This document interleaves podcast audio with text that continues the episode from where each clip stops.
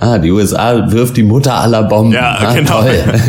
Ja, das Das war mein persönliches Ja, Highlight. ja. Jetzt ist IS endlich wieder Frieden nach Afghanistan gebracht. Ich spiele ja auch gerne Kriegsspiele, das hat mir gut gefallen.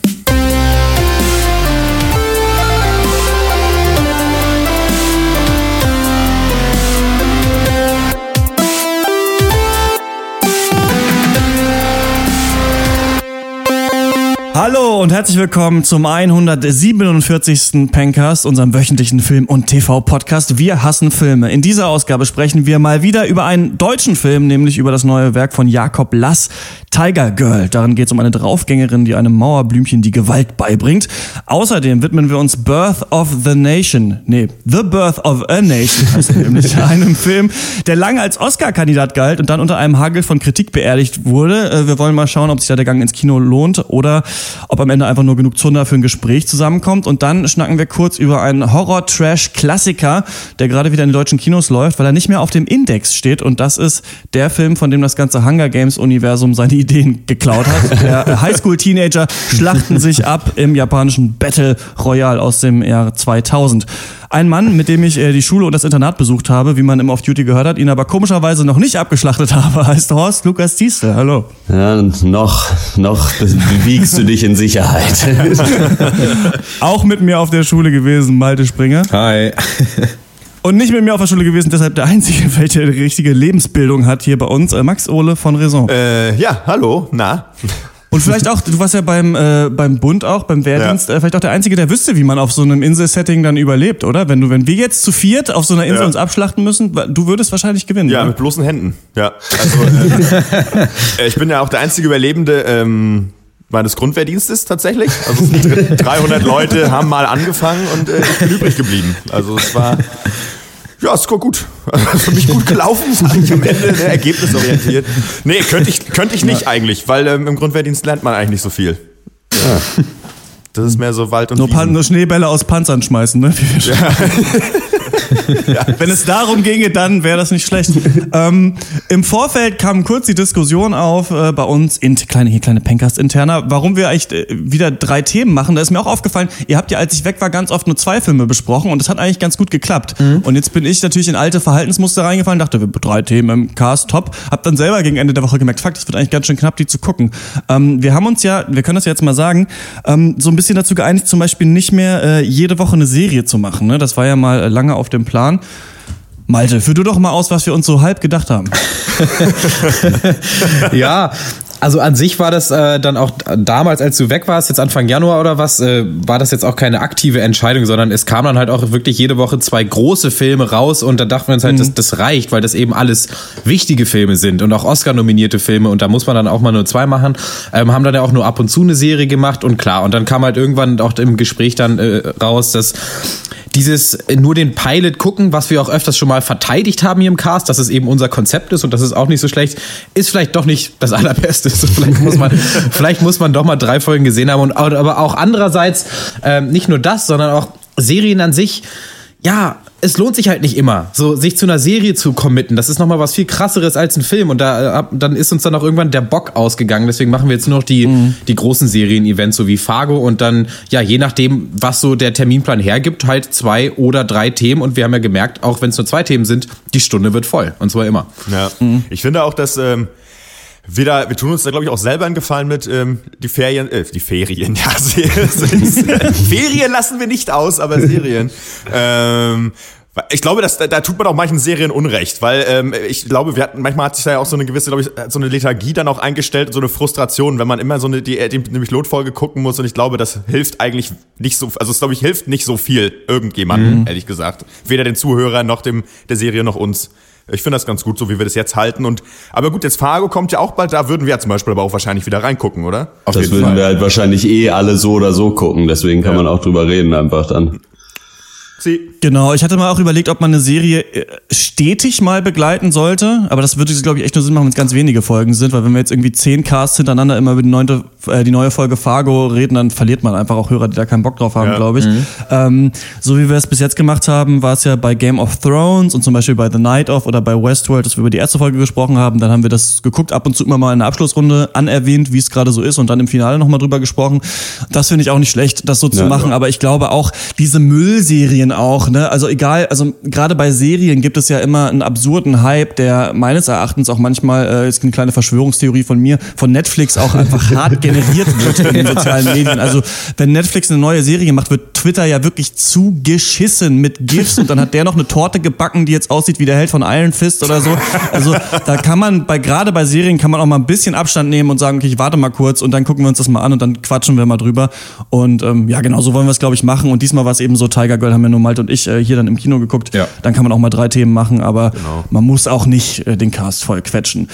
Was man aber voll quetschen muss, ist das Leica in Neukölln am 30. April. Äh, da machen wir nämlich unseren Live-Pencast, Pencast 150 live. Und ähm, den nehmen wir natürlich trotzdem auf. Den könnt ihr dann eine Woche später dann hören. Ne? Wenn sich jetzt die Leute, wenn Leute denken, jetzt es wären noch drei Wochen bis dahin, weil wir gerade bei der äh, 47 sind, 147. Das stimmt nicht. Wir machen also quasi an dem Tag, an dem die 149 rauskommt, sitzen wir schon wieder live und machen einen neuen Podcast. Also es ist wie bei eigentlich die ganze ist eigentlich eine Zeitschleife, in der wir die ganze Zeit casten. Da wäre es wichtig, dass ihr vorbeikommt. Das kostet euch gar nichts und ähm, dass ihr vielleicht ein paar Freunde mitbringt und am besten auch auf unserem Facebook-Event zusagt. Ähm, das findet ihr auf unserer Facebook-Seite, facebook.com slash der Pencast, da Pencast 150 live und ähm, genau, bringt ein paar Freunde mit, kauft dann ein Bier im Lager und am Ende können wir ein bisschen zusammen rumhängen und äh, ja, wir haben Bock, ne? Ja. Ach du, Nee, klar, das wird eine ganz wunderbare Sache. mega, ja.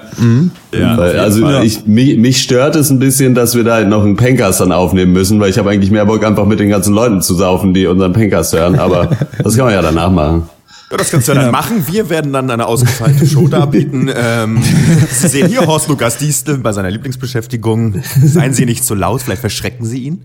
Und vielleicht kann man das schon mal als kleinen Teaser jetzt schon mal äh, sagen. Das Thema des Abends wird sein, die besten äh, skandinavischen Arthouse-Filme der letzten 30 Jahre. Und wir werden dann noch eine ne schöne Liste für euch dann zusammenstellen und dann so, ich je nach Zeit so zwischen 12 und 17 der Filme dann auch mit euch besprechen. Und angucken auch erstmal. Das soll ja auch so ein Ich wollte abendfüllendes eigentlich, Programm äh, werden, ne? Ja. Ich wollte eigentlich das Judentum im äh, kontemporären südkoreanischen Kino wollte Ah. ich eigentlich ansprechen. Ja, Aber- gut. Cool, ihr habt da... gut, vielleicht können wir da so ein, so ein Clash, so ein Mash-up-Abend draus machen. Das ist ja auch Remix-Kultur und so. wieder. ne? so. Ich wollte die besten deutschen Culture Clash Komödien der letzten Jahre nochmal Revue passieren lassen. Einmal Schwanz mit scharfer Soße, ja. ja, wo, be wo besser als in, 2014. in Neukölln natürlich, dem Melting Pot der Kultur. Ja. Ich, Ich äh, kann dir mal im Nebensatz, ich weil du es gerade erwähnst, auch äh, sagen, dass ich gerade, ähm, ich arbeite tatsächlich jetzt wirklich an unserer neuen Webseite, ähm, habe äh, neulich damit angefangen und da ähm, auch mal geguckt, die alten Cards dann irgendwie so einzupflegen und so, dass wir auch wieder, was wir am Anfang gesprochen haben, einmal Hans mit scharfer Soße und so, äh, richtig lustig. Auf jeden, ey. Gut, dann haben wir ja die Themen auch schon fertig. Äh, Ich werde äh, alle acht Filme von Fast and the Furious nochmal vorstellen und besprechen. Nice. Ähm, Mit ich dachte, wir PowerPoint? machen da auch, äh, ja, PowerPoint und ich dachte, wir gucken vielleicht auch zwei, drei.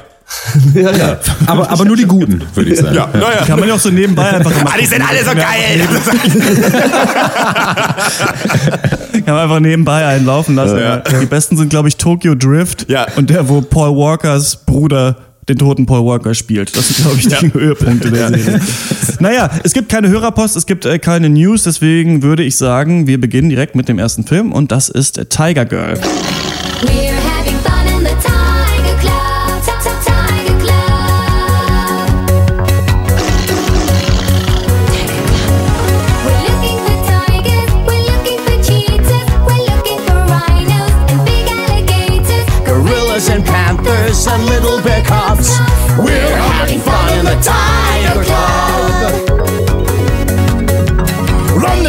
Jungle, climbing up a tree. See a big orangutan staring down at me.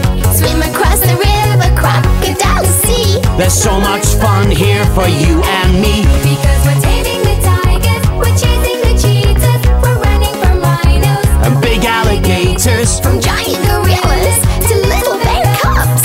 We're having fun in the Tiger So, und jetzt in diesen ganzen terminlichen Schwierigkeiten, in denen wir uns befinden, habe ich nicht geschafft, eine komplette Zusammenfassung zu schreiben. Und es ist auch krass, ich bin mal gespannt, was Malte gleich sagt. Wir haben den Film am Montag gesehen. Wir nehmen gerade am äh, Freitag auf, also es sind noch nicht so viele Tage ins Land gegangen. Ich habe fast wieder alles vergessen, was in diesem Film passiert ist. Ähm, Tiger Girl ist der neue Film von Jakob Lass, den kennt man vielleicht noch äh, von Love Stakes. Äh, wer den nicht kennt, der kann sich den auf Netflix angucken. Ich habe ihn leider immer noch nicht gesehen. Da spielt auch der eine Typ mit, der spielt auch nämlich in Tiger Girl mit, der diesen Boxer in Victoria gespielt hat, falls ihr den noch erinnern äh, könnt. Und ähm, der hat so eine eigene Art des Filmemachens erfunden, in Anführungsstrichen, Jakob Lass, und das heißt Fogma. Und da geht es darum, dass man kein richtiges Drehbuch hat, sondern nur so, ein, ja, so eine Art Drehbuchskelett und dann die Schauspieler am Set spielen lässt und die guten Szenen dann nimmt und zusammen mit der Kamera und mit allen sich dann dafür entscheidet, da den, das Endprodukt dann irgendwie so hinzuwursteln, dass es dann besonders kreativ wird. Und Okay. genauso passiert das auch in Tiger Girl. Da geht es äh, darum, dass äh, die junge Vanilla, dieser Name wird ihr erst später von Tiger gegeben, die ist ein äh, Mauerblümchen, die möchte so Polizistin werden, fliegt dann aber von der Polizeiakademie, weil sie beim Bockspringen irgendwie gegen diesen Bock dagegen ballert im Sportunterricht. Ich glaube, jeder kennt diese Szene auch noch aus dem realen Leben. Ich hab mir da mal einen Arm passiert ist. ey. Ich bin dafür aber nie von der Schule geflogen. Das ist schon ein bisschen krass. Ja, sie will dann diese Prüfung auch wiederholen, fängt aber erstmal an, bei so einem Sicherheitswachdienst ähm, zu arbeiten, anzufangen und trifft dann eben Tiger, die wohnt in so einem Bus äh, am hier Tempelhofer Feld, glaube ich, soll das sein, da an diesem, an diesem, äh, an diesem alten Flughafengelände. Und, ähm, und ist, Vanilla ist eben das Mauerblümchen, Tiger ist total rebellisch. Zum Beispiel, das zeigt sich in der Szene am Anfang, da sucht Vanilla gerade einen Parkplatz, ähm, jemand nimmt ihr so ein bisschen die Lücke weg, da ist aber noch ein bisschen Platz. Tiger kommt kurzerhand an und tritt mit ihren ähm, Stahlkappenstiefeln da einfach den äh, Spiegel weg vom Auto und dann sagt sie, ja, jetzt ist Platz, so ungefähr. Und das ist halt so die Ansage, die dieser Film macht. Und so begibt sich, ja, gerät Vanilla immer mehr auf die schiefe Bahn, zusammen mit Tiger, die dann einfach anfangen, zum Beispiel ähm, in einer längeren Szene hat Vanilla Wachdienst in einem Einkaufszentrum, beschafft Tiger auch so eine Security-Uniform und dann fangen sie einfach an, Filze, äh, Filze zu läuten, Leute zu filzen. Filzläuse Ja. zu lausen. Und ähm, das führt zum Beispiel dazu, dass sich da ein junger Mann komplett vor denen ausziehen muss. Und dann geschieht es aber, dass Vanilla immer mehr Gefallen daran findet an dieser Gewalt und ähm, dass irgendwann auch Tiger über den Kopf wächst. Soll zwischenzeitlich so ein bisschen Milieustudie sein, soll sehr authentisch sein. Dann kommen noch so seltsame Deutsch-Trap Rap-Songs mit drin. Also es, ist, es, es soll, glaube ich, der große neue Film, die Rettung des deutschen Kinos sein. Und deswegen fange ich mal mit dieser überhaupt nicht viel zu großen Frage an, an dich, Malte. Ist das so? Ist das die Rettung des deutschen Kinos? Doch mal. Ja, das ist eine klare Ja- oder Nein-Frage. Äh, deswegen gibt's für mich auch nur eine Antwort. Vielleicht. ja. Oh, ähm, es ist zumindest ein Film, den man, äh, wo ich äh, jetzt überhaupt nicht das Bedürfnis habe zu sagen, der ist kacke und da sollte niemand reingehen, obwohl äh, es durchaus immer wieder Szenen gibt, die ich dann auch nicht so toll fand. Es gibt so Teile, die fand ich nicht so gelungen, andere Teile, die fand ich sehr gelungen. Äh, und im Endeffekt ist es einfach so, oder im Großen und Ganzen so ein Film, wo ich da auch das Gefühl habe, der hat sehr viele ganz bewusste Entscheidungen getroffen, um eben so ein bisschen anders zu sein. So, um eben so ein bisschen cooler zu sein als ein normaler Film. Das liest sich ja auch in diesen Fogma-Regeln zum Beispiel nach. Das ist, äh, es geht um Improvisation, es geht irgendwie da um, äh, ja, so flache Hierarchien. Jeder darf sich einbringen, auf jeden Impuls wird eingegangen und das merkt man auch im Film. Der Film ist wirklich sehr, sehr ja, so locker, locker zusammengefügt, aber eben auf, auf technischer Ebene zum Beispiel überhaupt nicht stümperhaft. Also der ist trotzdem noch richtig, richtig gut gemacht mit toller Kameraarbeit und einem richtig coolen Stil ähm, zwischendurch. Aber wir haben es auch mal wieder so, so ein, ja, ein Arthouse-Ding, obwohl der Film jetzt nicht unbedingt Arthouse ist, ähm, dass auf Narrativ so ein bisschen verzichtet wird. Also oder auf so eine richtige Struktur. Es gibt keinen richtigen Anfang, Mitte, Teil, Klimax und Ende oder so. Es geht mehr so um so diese Charakterentwicklung und den Stil. Das steht so im Vordergrund. Das ist so ein bisschen ein zweischneidiges Schwert, finde ich. Gerade weil diese Charakterentwicklung von äh, Vanilla the Killer, ähm, dem, der, dem coolsten Mädchen auf dem Schulhof, ähm, nicht immer nachvollziehbar ist für mich. Also sie kommt dann in so eine Gangster-Persona irgendwie rein und das wird so hart auf die Spitze getrieben, dass ich dann, ja, ja, das habe ich dann nicht mehr abgenommen. Und wenn du eben auf der einen Seite so sehr viel auf Authentizität gehen willst, so im Setting vielleicht und in der Machart, aber dann die Charaktere da nicht so richtig dazu passen, dann wird das alles so ein bisschen verworren am Ende für mich. Wie ist das bei dir, Christian? Ja, habe ich ähnlich äh, gesehen. Ich finde es interessant, dass ähm, so ein Projekt oder so eine Meinung zu dem Film hatte ich selten, dass ich die Idee und die Vision hinter dem Film finde ich mega dumm, aber die Umsetzung finde ich nicht so schlecht. So. Normalerweise ist es ja andersrum, dass man sagt, so, ey, die Idee war eigentlich richtig gut, aber an der Umsetzung hat es ein bisschen gehapert. Aber ich finde es ja andersrum. Super blöde, so, eine, so ein Mauerblümchen-Mädel, das dann mit so einer Hardcore-Baseballschlägerfrau da rumrennt und sie immer gewalttätiger wird. Das fand ich eigentlich jetzt nicht so interessant. Und der Film ist auch auf einer handlungstechnischen Sicht äh, strunzdumm manchmal. Also da werden Sachen einfach überhaupt gar nicht erklärt. Zum Beispiel, wie kann es denn sein, dass sie für einen Security-Dienst arbeitet und einfach ihrer Kollegin, also ihrer Freundin, so eine Security-Uniform ähm, auch beschafft und die Leute aufs Härteste filzt und das kommt nie raus irgendwo. Also das ist einfach so, das brauchst du halt, um damit es in dem Film ist. Man kann jetzt sagen, ist ein sozialer Kommentar und so weiter, aber das ergibt da eigentlich wenig Sinn. Und genauso mh, fand ich dann, oder im umgekehrten Sinn, dass trotzdem dann aber manche Szenen so richtig geil waren. Also alle Szenen, die in diesem Sicherheitsdienst, in dieser Berufsschule da spielen, Ja. sind genial, weil dieser Super, äh. Schauspieler, der ja gar keiner ist, ähm, Orze Feldschau heißt er, glaube ich, der da Herr Feldschau spielt, also den, den, den Lehrer, der ist so geil aus dem Leben gegriffen, das gibt's gar nicht. Also man hat sich wirklich an so, man fühlt sich an so alte Sportlehrer irgendwie Ja. erinnert. Ähm, da gibt's eine Szene, wo die Leute, diese Berufsschüler sollen so das Gespräch über Funk üben und dann Ja. ist es halt irgendwie so, Alpha, bitte kommen hier äh, Beta oder irgendwie sowas. Und dann ähm, gucken sie die sich natürlich aber an und dann macht er so, ja, sie brauchen sie nicht angucken, sie haben Funk. Also so, ein, blö- so ein typischer blöder Ausbilderspruch einfach so. Und diese Szenen sind genial und genauso ist es bei bei mir bei diesem Zweiergespann. Ähm, Ella Rumpf, die Tiger spielt, ist für mich eine Entdeckung und ich finde es echt ein bisschen schade, dass sie in dieser Rolle in diesem Film jetzt verwurstet wurde. Denn die ganze Seite von Vanilla, gespielt von Maria Victoria Dragos, die ist ein bisschen platt, die nervt ein bisschen, die soll natürlich auch so zurückhaltend sein, aber mich hat die immer ein bisschen rausgerissen. Die hat für mich irgendwie deutscher gespielt als die andere, die eher so Method Acting gemacht hat. Und da habe ich mir zwischenzeitlich gedacht, die sind ja auch in diesem ähm, Drogenumfeld da, bei diesen zwei Druffis, die oft da nackt auf ihrem Dachboden rumliegen. Ja. Das hätte ich eigentlich lieber gesehen. Nur diese Nackte Druffis. gewalttätigen Idioten, genau, nack, nackte Druffis auf dem Dachboden. Ähm, man hätte diese Handlung dann gar nicht gebraucht, wenn man sich nur, glaube ich, aufs Schauspiel äh, konzentriert hätte. Das wäre, glaube ich, interessanter gewesen, denn wenn du Victoria schon hast als Film, dann brauchst du Tiger Girl nicht mehr, finde ich. Ähm, ja, das stimmt. Das ähm, habe ich auch irgendwann das Gefühl gehabt, dass der, der nicht unbedingt die Schauspielerin, aber der Charakter von Vanilla irgendwann so so ein bisschen der Fremdkörper in diesem Film ist, weil ja klar, wenn du so eine Art äh, Impro-Film machen willst, der aber irgendwie einen geilen Style hat, dann brauchst du vielleicht gar nicht mehr so dann diese richtige Geschichte mit ihr und dann noch ähm, diesen Kontrast vielleicht von diesen beiden Charakteren. Aber du brauchst ja eben und da da ähm, ja schießt sich dann der Film vielleicht ins eigene Bein. Ähm, da will er dann vielleicht zu viel. Da will er nämlich dann auch noch irgendwie eine relevante Aussage vielleicht über Systemfragen und über Gewalt und so mit reinbringen. Und dann brauchst du eben wieder diesen Kontrast. Einmal von dieser Security-Schule, wo sich halt Vanilla immer anpassen und unterordnen muss.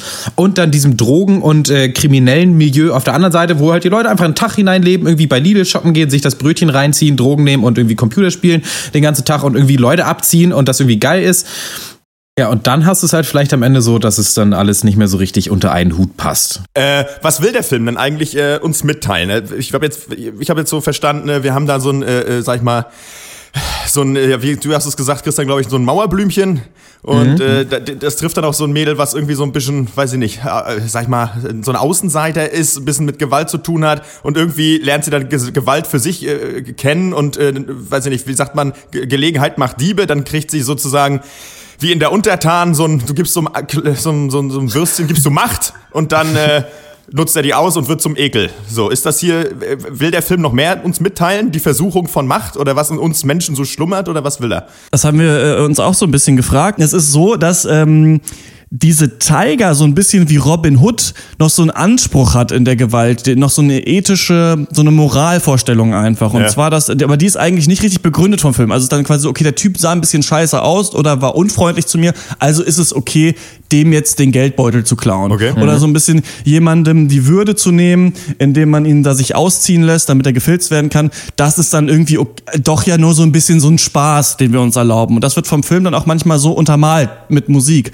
Am Ende als Vanilla dann aber einfach irgendeiner Frau, die sie gar nicht kennt, auf der Straße ins Maul haut, wird das als Statement dann gesetzt. So geht es aber nicht. So kannst du es aber Okay. nicht tun. Und das ist ein bisschen verquer, was da Total, erzählt okay, werden soll. Und ich weiß aber nicht genau, ob es sich irgendwie so in diesem Fogma ergeben hat, in dem die Leute das gedreht haben, oder ob das Absicht ist, um so eine falsche Art von Moral dem Zuschauer einzubläuen, der dann glauben soll. Das Interessante ist, dass der Film auf YouTube, wenn man sich mal den Trailer anguckt, unfassbar schlechte Bewertungen hat. Also das, Ja. der YouTube-Trailer einfach. Und Leute sich aufregen in den Kommentaren. Die Verrohung der Jugend. Wie kann man sowas überhaupt nur ins Kino bringen und sonst was? Also es ist unfassbar wirklich, wenn man sich jeden dummen Film mit Jason Statham anguckt, den es gibt. War alle mit okay. Aber wenn Frauen sich durch ähm, Berlin prügeln ohne eine richtige Moral, dann ist es scheinbar ähm, der absolute Sündenfall. Ja. Ähm, fand ich ganz interessant. Malte, sag du mal. Ja, da, genau diese Frage eigentlich, was der Film für eine Aussage über Gewalt treffen will. Das ist, glaube ich, die, an der sich die Geister so ein bisschen scheiden werden und wahrscheinlich auch sollen. Ich glaube auch, dass, dann, dass das irgendwie wieder so ein bisschen geplant war von den Filmemachern, das so ein bisschen vage zu lassen. Aber das Ding ist ja folgendes, wenn du diese beiden Charaktere halt in Bezug setzt, äh, also äh, Tiger und Vanilla, dann liegt die Sympathie des Zuschauers klar bei Tiger. Sie ist irgendwie cool und sie hat eben noch das Prinzip, was hinter der Gewalt steht, obwohl ja steht, obwohl ja beide Frauen an sich äh, genau dasselbe machen, nämlich einfach Leute schikanieren und irgendwie prügeln und assi sein. Und dann, ich kann mich da, ich kann das nicht so abnicken zu sagen, ja, bei Tiger ist es okay, weil sie sich das vor sich selber noch rechtfertigen kann vielleicht. Und äh, bei Vanilla ist es nicht, weil sie nicht checkt, dass man nicht einfach, ja, total beliebig einfach Leuten aufs Maul gibt. Dann Weiß ich nicht. So, ich weiß ich nicht, ob ich das so gut finde. Und vor allem ist auch das nicht mal so mega konsequent in dem Film. Es gibt eine Szene, da stehen die beiden vor einem Briefkasten. Da kommt eine Frau und möchte einen Brief in den Briefkasten werfen oder so. Und Tiger sagt, nee, verpiss dich. Und dann gibt's eine Martial Arts Kampfszene zwischen diesen beiden Frauen, bis dann irgendwie die eine wieder abhaut. Und die geben sich halt fett aufs Maul. So, und ich Okay. frage mich so, hä? Das, was stand denn da gerade für ein Prinzip bei dir dahinter? So, weiß ich nicht. War Naja. wahrscheinlich improvisiert einfach. nehme ich auch an. Was ich, was ich mich halt frage so ein bisschen ist, dass wenn Vanilla gerne Leuten beliebig aufs Maul geben will, dann hätte sie doch einfach bei der Polizei bleiben sollen. Oh! Wow, finde ich total daneben, äh, dass hier im Pencast die Polizei so in Dreck gezogen wird. Muss ich ganz ehrlich sagen. Muss ich ganz ehrlich sagen. Downvote. Ja, Malte, du hast, äh, du hast recht, stimmt, diese Szene ist da drin. Und da sprichst du noch einen Punkt an, auf den sind wir bis jetzt nicht so richtig eingegangen. Und zwar, ähm, hier geben sich Frauen so richtig hart auf die Fresse in dem Film, das wirklich auch tatsächlich so leichte Martial Arts ähm, Anleihen hat und auch ganz schön geil aussieht in manchen Szenen, also das ist für einen deutschen, für einen deutschen Film? Knallt hier immer ordentlich zwischendurch. Und ähm, dadurch, dann wird aber dann wieder so ein Typ, das ist eben der, dieser nackte, nackte Kiffer-Drogentyp da vom Dachboden, dann so ein bisschen sexualisiert dargestellt, liegt da eben nackt. Man sieht Eier im Kino, falls man das schon lange nicht Ist ja auch Ostern. zu Ostern. genau.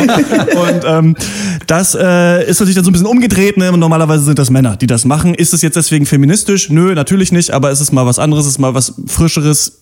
Habe ich so noch nicht gesehen. Aber Cool. das ist, sind trotzdem alles so ein bisschen Versatzstücke einfach in dem Film, finde ich. Und am Ende bleibt doch ein unauthentisches Bild, obwohl man vielleicht so authentisch sein wollte mit Dogma, äh, mit Fogma, weil zum Beispiel diese Leute, diese Käferkultur auf dem Dachboden, die sind so hohl, diese Leute, und es wirkt so unecht eigentlich, dass das wirklich Menschen sind, die dealen oder die irgendeiner Subkultur angehören oder so. Zwischendurch sagt mal eine, ja, du bist so links, aber jetzt sollen hier keine Fremden und her und das wirkt alles Okay. nicht richtig echt. Und deswegen finde ich das okay, für so ein Kinoerlebnis kann man sich anschauen. Ich gebe mal ganz äh, wohl eine 6 von 10 Punkten ähm, für Tiger Girl, aber es ist nicht die Revolution von irgendwas. Nee, das stimmt. Also man kann das vielleicht auch in eine andere Richtung noch interpretieren, dass es vielleicht mehr um die Gewalt an sich geht und dass es halt auch sehr einfach ist, so in diesen Strudel von ja Macht irgendwie zu kommen und Gesetzlosigkeit, weil eigentlich die Idee an sich so ja, hm, vielleicht muss ich mir doch nicht von irgendjemandem was sagen lassen, sondern vielleicht kann ich ja wirklich einfach machen, was ich will. Klar ist das mega verlockend und dann dieser Verlockung zu erliegen, ist äh, will vielleicht der Film vielleicht aufzeigen. Ich weiß es nicht, Ja. aber im Endeffekt gehen hier, gehen hier zu viele Sachen vor sich, die dann irgendwie ein bisschen widersprüchlich sind. Es ist irgendwie sehr durchgeplant, soll trotzdem sehr spontan sein. Es ist irgendwie, äh, soll authentisch sein, ist es dann aber oft nicht, wie auch Christian dann gesagt hat. Ähm, es soll so ein bisschen eben noch äh, irgendeine Moralvorstellung äh, verhandeln, geht dann aber trotzdem viel auf Stil und auf die Fresse und, und Hip-Hop-Trap. Und weiß ich nicht, da habe ich das Gefühl, dass die Leute im Endeffekt ein bisschen zu viel wollten und trotzdem ist es ein, äh, ein cooles Projekt an und für sich, ähm, wo ich sagen würde, guckt euch das doch einfach mal an und dann äh, können wir da auf jeden Fall drüber reden. Äh, ich gebe mal sieben von zehn. Okay. Ey, weißt du was? Wir haben, wir sind jetzt auf dem Konstantin Presse Filmserver. Das heißt, wir können auch Ausschnitte aus dem Film spielen. Ich will euch mal kurz einen Song hier kurz mal anspielen im Podcast, der da drin ist. Wie scheiße war die Musik eigentlich? Ja. Bitteschön.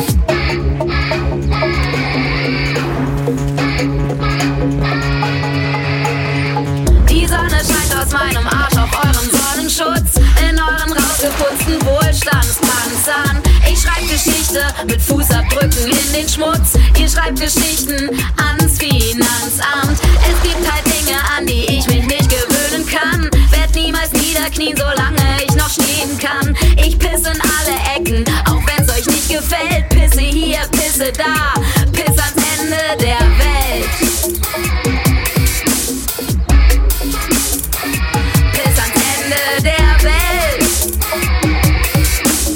So, das war jetzt äh, ein Auszug. Ihr könnt's euch, ähm, ihr habt's jetzt nicht live gehört, ähm, ihr drei, aber ihr könnt euch das nachher mal anhören und dann äh, Ja. können wir drüber sprechen, ob das äh, wirklich so blöde war. Fand ich irgendwie, fand ich seltsam. Sollte, glaube ich, super jugendlich und cool sein, wirkte ein bisschen blöde. Egal. Ähm, Tiger Girl ist äh, die neue deutsche Film, Hoffnung und äh, seit ein, zwei Wochen, glaube ich, in deutschen Kinos. Wenn ihr den Film gesehen habt, ähm, dann äh, schreibt uns an podcast.drpeng.de. Und wir kommen zum nächsten Film und das ist The Birth of a Nation. Birthday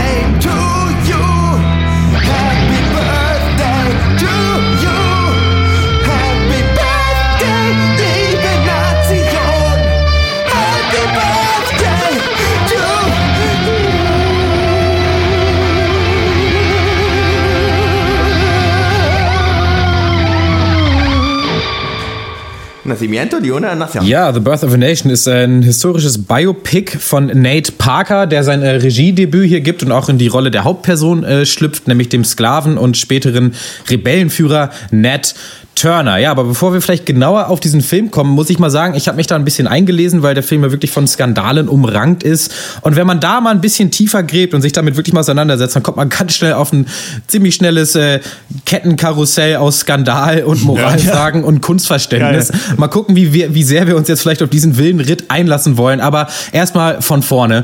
Der Film feierte Premiere auf dem Sundance Festival 2016, ähm, erschien also ziemlich direkt so im Windschatten dieser Oscar So White Debatte, die wir ja auch mal hier im Cast ähm, besprochen haben. Und ja, vielleicht auch deswegen wurde dann eben The Birth of äh, the Nation, also ein Film von Schwarzen, mit Schwarzen, der halt ein Stück schwarze Geschichte aufarbeitet, wurde dann ziemlich direkt so hochstilisiert zum Retter des afroamerikanischen Kinos und gewann dann eben so mehrere Preise, auch auf dem Sundance. Die Filmrechte äh, wurden für eine Rekordsumme verkauft, 17,5 Millionen Dollar, äh, was noch nie so viel, wurde so viel für einen Festivalfilm dann bezahlt für die Rechte. Und so eigentlich war, waren sich alle einig, so bevor der Film überhaupt ins Kino gekommen ist, so, das ist eigentlich Oscar-Kandidat ja. Nummer eins, quasi so. Und ja, und äh, dann stand also eben mit dem Film dann natürlich auch Nate Parker dann auf einmal im Rampenlicht. Und ja, mit dem Rampenlicht, ja, rückte dann aber leider auch seine Vergangenheit so ein bisschen in den Mittelpunkt, denn im Jahre 1999 soll Parker zusammen mit seinem Kumpel ähm, Gene Celestine, der übrigens auch Co-Schreiber von Birth of a Nation ist, eine ohnmächtige Frau vergewaltigt haben, die sich dann später das Leben nahm. Ja, äh, Celestine wurde zu einem halben Jahr Gefängnis verurteilt, ging später in Berufung und ähm, dann gab es noch so ein paar Twists and Turns. Auf jeden Fall kam er dann auch frei. Und Parker wurde aber direkt freigesprochen. Und da könnte man sich jetzt denken, freigesprochen, ja gut, dann ist ja eigentlich alles geklärt. Warum überhaupt hier- so viel drum labern? Aber der Tathergang, ähm, wenn man den liest, der ist auch öffentlich zugänglich, ähm, die ganzen äh, Transcripts äh, da, der wirft nochmal ein anderes Licht auf die Dinge irgendwie. Denn es ist nämlich so, dass eine Nacht vor der Vergewaltigung hatte Parker Oralsex mit derselben Frau, was dann der Grund war für seinen Freispruch. So nach dem Motto, sie hatte ja schon eingewilligt, also einmal eingewilligt, immer eingewilligt quasi. Das Wow. ist schon alles ziemlich komisch. Aber Fakt ist trotzdem, dass Nate Parker juristisch gesehen unschuldig ist. Und ich meine, wir sind alle keine Juristen, deswegen ist vielleicht die Frage nach Schuld jetzt eh gar nicht so, so unbedingt das, worum es gehen soll, sondern eher so, was heißt es eigentlich für den Film oder, und, oder für uns als Zuschauer? Kann oder sollte man irgendwie dann die Kunst von dem Künstler trennen oder sagt man so, ja gut, ich hänge mir keinen Hitler äh, in, meine, in meinen Flur neben den Picasso und deswegen gucke ich mir auch keinen Film von einem vermeintlichen Vergewaltiger vielleicht an. Keine Ahnung. Andererseits hören wir Strauss und Wagner, wir lesen Heidegger, wir gucken Filme von Roman Polanski und Woody Allen. Ist alles schwierig. Wie seht ihr das so? So trennen Kunst, Künstler, wie, wie lotet ihr das bei euch aus? Habt, Erstmal ist finde ich super witzig, dass ähm, wir normalerweise ja immer sagen, ja, jeder Scheiß wird verfilmt oder aus jeder Story macht man einen Film. Hier ist es, das wäre ein guter Film über die, die, das Leben von Nate Parker. Was war da denn los? Wie abgefahren ist das denn? Also das war ja wirklich so, dass ich auch damals immer noch so auf IndieWire immer gelesen habe, hier Birth of the Nation, der Hammerfilm. Was für ein Statement jetzt nach Oscar So White. Also wirklich, Hollywood scheint ja danach gelächzt zu haben und sie haben ihren Film ja auch bekommen. Einen Film, den ich nicht so besonders fand, nämlich Moonlight, ähm, der dann gekürt wurde als äh, bester Film bei den Oscars. Und dann dieses Aufrollen der Geschichte und ich finde auf jeden Fall dass es ein total interessanter Fall ist und dass es auch so ein bisschen der Filmjournalie dann ganz gut den Spiegel auch vorhält. Also wenn man erst sagt, das ist ein Ja. revolutionärer Film, der muss bei den Oscars gewinnen und dann werden Personalien bekannt, der ja dann auch irgendwie offiziell freigesprochen wurde, aber dann kommt eben das raus. Und dann übrigens gibt's ja auch noch diesen, was ja noch viel abgefahrener ist, dass das Opfer war ja weiß. Und deswegen gibt es auch noch die Debatte, dass diese ganze Anklage von ihr eigentlich schon fingiert ist und das so ein typischer Fall ist, der gegen Schwarze vorgebracht wurde, halt eine weiße Frau zu vergewaltigen. Also es gibt noch viel abgefahrenere Sachen äh, da drin. Dann sind ja im Film, wie wir gleich sagen, ist ja noch eine Vergewaltigungsszene drin, die zu einer Charakterentwicklung führt, die in dem echten Leben gar nicht stattgefunden hat. Ja. Also was für ein Bullshit-Wirrwarr aus tausend Dingen. einfach tauchen im Minenfeld auf jeden Fall. Aber eigentlich, was man sagt, kann eigentlich nur noch falsch sein, ist aber auch ganz egal. Ich finde es vor allen Dingen äh, krass, wie politisch so ein Film dann eben doch ist. So, wenn er zur richtigen, richtigen Zeit am richtigen Ort ist, wird er auf einmal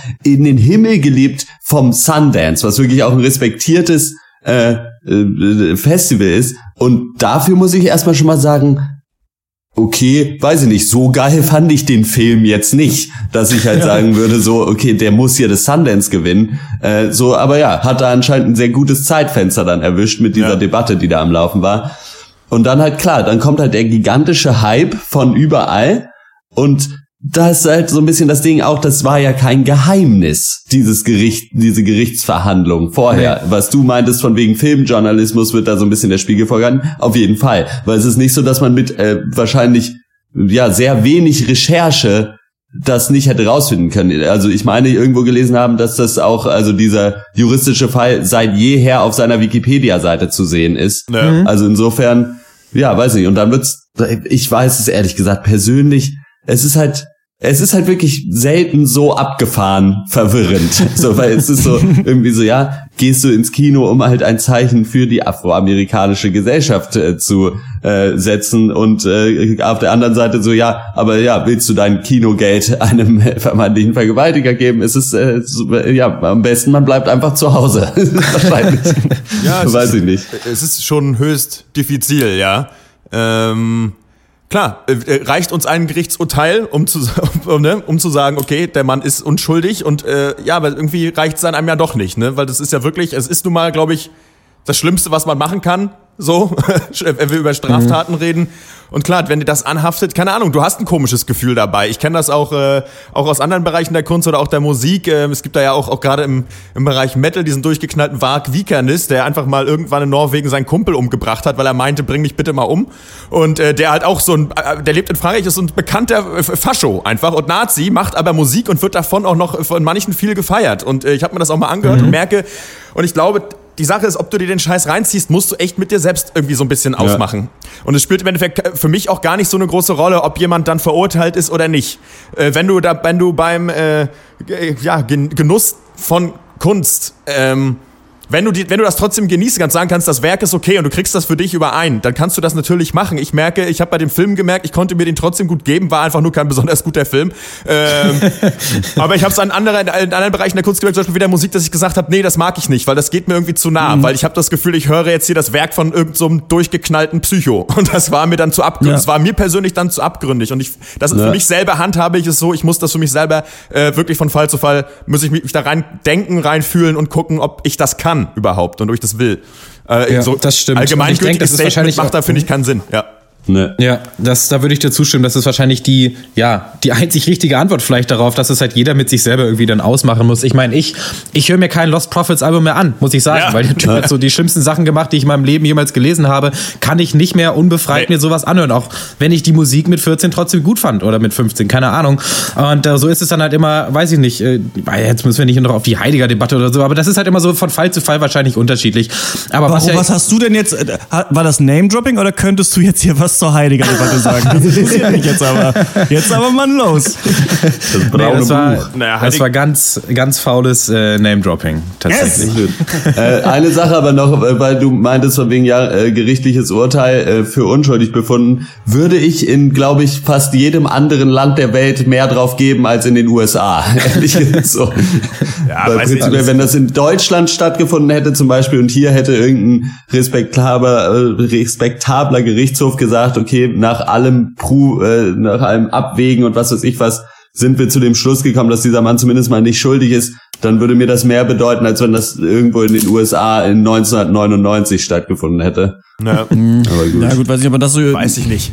Sollte man Also auch ich nicht pauschalisieren. Ich bin Nö, auf jeden aber- Fall äh, der Meinung, dass wir, ähm, ich habe es auch schon öfter, öfter im Cast habe ich mal das Gefühl, so manchmal traut man sich nicht, dann manche Sachen zu sagen, aber es geht gar nicht darum, dass man irgendwelche äh, äh, unsagbaren Meinungen in sich hat, die man nicht äußern will, aber man hat immer so ein bisschen Angst, irgendwas einfach mal so zu sagen und dann merkt man im Nachhinein, okay, das war irgendwie komisch und dann gibt es bei großen Leuten ja dann immer sofort einen Shitstorm im Internet und ich finde, man kann sich davon auch mal ein bisschen frei machen und einfach mal die Sachen für sich einfach sagen, zum Beispiel Max, du hast ja gesagt, für dich musst du es von Fall zu Fall entscheiden. Ich stehe ja eher auf der Seite, dass das Kunstwerk unabhängig vom Künstler zu betrachten Ist ist. Also ich ja. denke, da äh, kann man sich auch irgendwie Filme von Mel Gibson und sowas angucken. Aber die Frage ist natürlich auch dann vielleicht auch eine ökonomische, unterstütze ich diesen Ja. Film finanziell? Also wenn ich ins Kino gehe jetzt hier und da ist es nicht ganz geklärt, wie ist es mit dem Gerichtsurteil? Muss ich bei jedem Scheiß, den ich gucke, jetzt Recherchen betreiben, ob der Kameramann da Nö. irgendwann mal das und das gemacht hat und so und so? Man will ja auch einfach nur ein Produkt konsumieren. Was ich nur finde, ist dieses,